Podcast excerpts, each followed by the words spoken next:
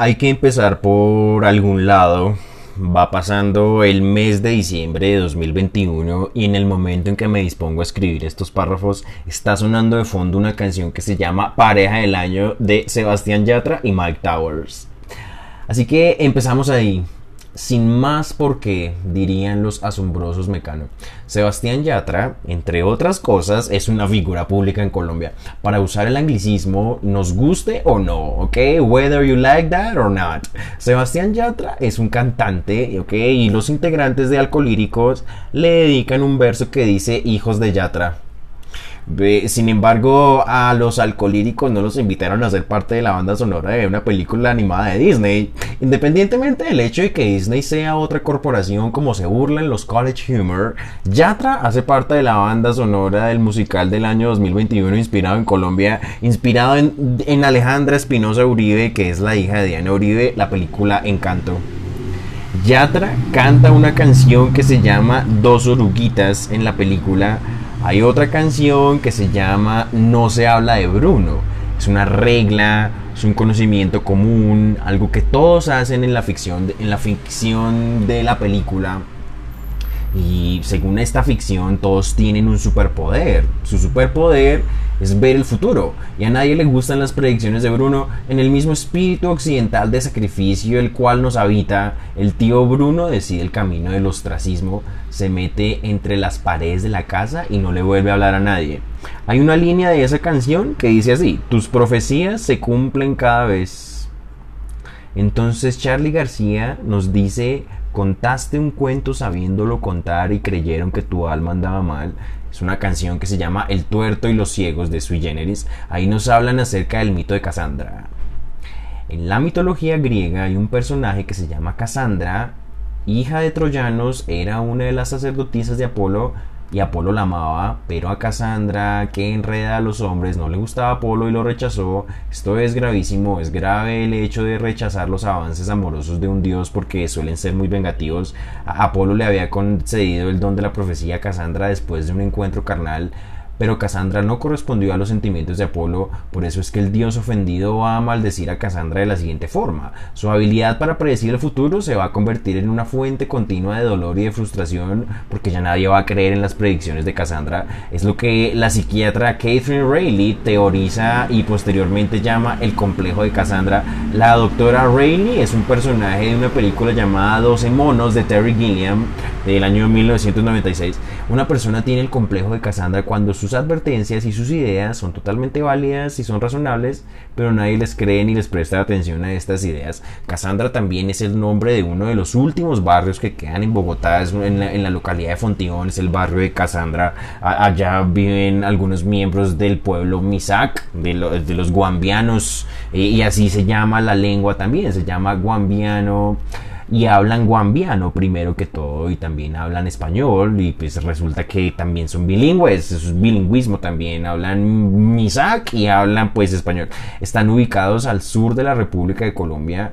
El resguardo mayor de los misak es en la ciudad de Silvia, en el departamento del Cauca y allá la gente ya es de características muy diferentes culturalmente hablando cuando uno es digamos de Bogotá. Bueno, en fin, podemos discurrir una y otra vez sobre posibles interpretaciones de todos los mitos sobre la Tierra y no alcanzaría la vida.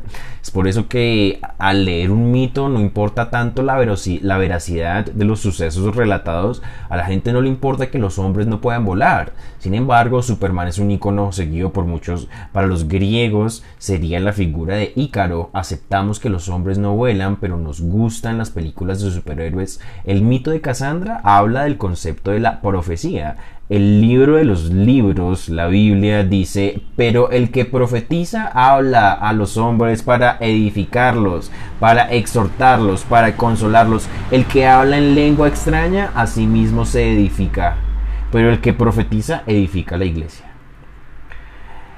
Es una cita del libro de Corintios. El uso de la palabra edificar inmediatamente me vincula a mí con el vocablo bilden y hace entonces su aparición en escena la lengua de Goethe, la lengua de Lutero, la lengua de Rammstein, la lengua del país de los poetas y los pensadores. Llegamos a este país por la vía de los imperios, el primer imperio, el segundo imperio, el tercer imperio, por la vía de los 16 estados federados hace en su aparición la lengua del país de Alemania el idioma alemán. De la misma manera que el idioma español, el alemán, hace parte de las tradiciones greco-romanas y judeo-cristianas en estas épocas donde se habla de la posmodernidad, donde hay muchachitos de 20 años que dicen ser de sí mismos posmodernos y tóxicos, quizá en un intento de dejar atrás esas tradiciones, la contundencia de nuestra adhesión, de nuestra adhesión de adherir, ¿sí? A, a estas tradiciones grecorromanas y judeocristianas es de un carácter innegable. Sin tanta decoración, no estamos de espalda al occidente. Así dicen Julio Cortázar y Gonzalo Arango, hacemos parte del mundo occidental.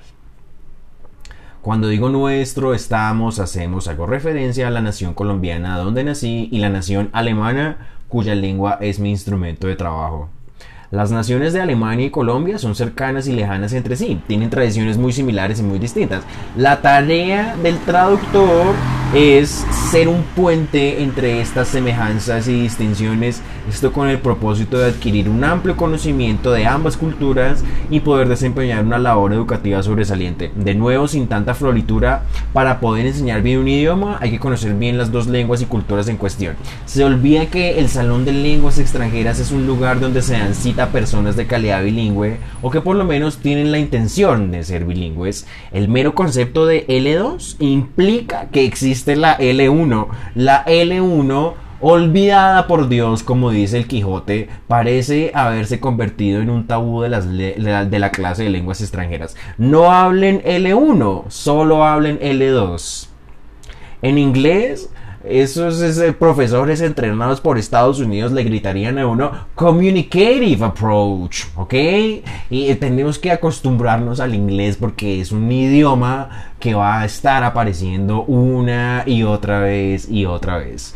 Time after time, diría el inglés. Vamos terminando este introito en el cual acabamos de escuchar una serie de ideas cuyo desarrollo veremos a lo largo de estos contenidos. Resumiendo, el tío Bruno es el complejo de Cassandra. A nadie le gustan los intelectuales que escriben libros y que proponen discusiones. A nadie le gusta eso. Y esa es una verdad del alma. Sin embargo, es necesario ver hacia el futuro. Es una idea práctica y concreta. Pensar en el futuro. Así que pensando en el futuro y lo que pueda traer, decidí escribir este libro, decidí que este año vamos a publicar un libro, así que me interesa edificar a la gente, me interesa formar al ser humano, educar a las personas, es la labor del docente proveer la verdad mediante la argumentación los estamos invitando a un alegato en torno a un concepto que atañe las lenguas, una noción vinculada con la cultura, la religión, la literatura, la música, el cine, en fin. Vamos a presentar autores, textos, comentarios con los cuales se va a promover la discusión y el debate en torno a la calidad de una estrategia puntual de aprendizaje de lenguas extranjeras, la quinta habilidad del lenguaje, la comparación, la mediación cultural, la posibilidad de descubrir otros mundos y a la vez el mundo propio, vamos a descubrir la calidad de la traducción. El estudio y la disciplina científica que se ocupa de la traducción se llama Traductología y ese es el título del libro. Fundamentalmente, estos párrafos orbitan en los espacios donde interactúan las lenguas, los pueblos, las culturas. Estos espacios son de habla española, de habla inglesa, de habla alemana, de otras maneras de expresarse. Son los espacios donde la gente habla en lenguas extrañas, donde se discute la lingüística, la cultura, la literatura, la filosofía. Sin más preámbulo, willkommen, bienvenue, welcome.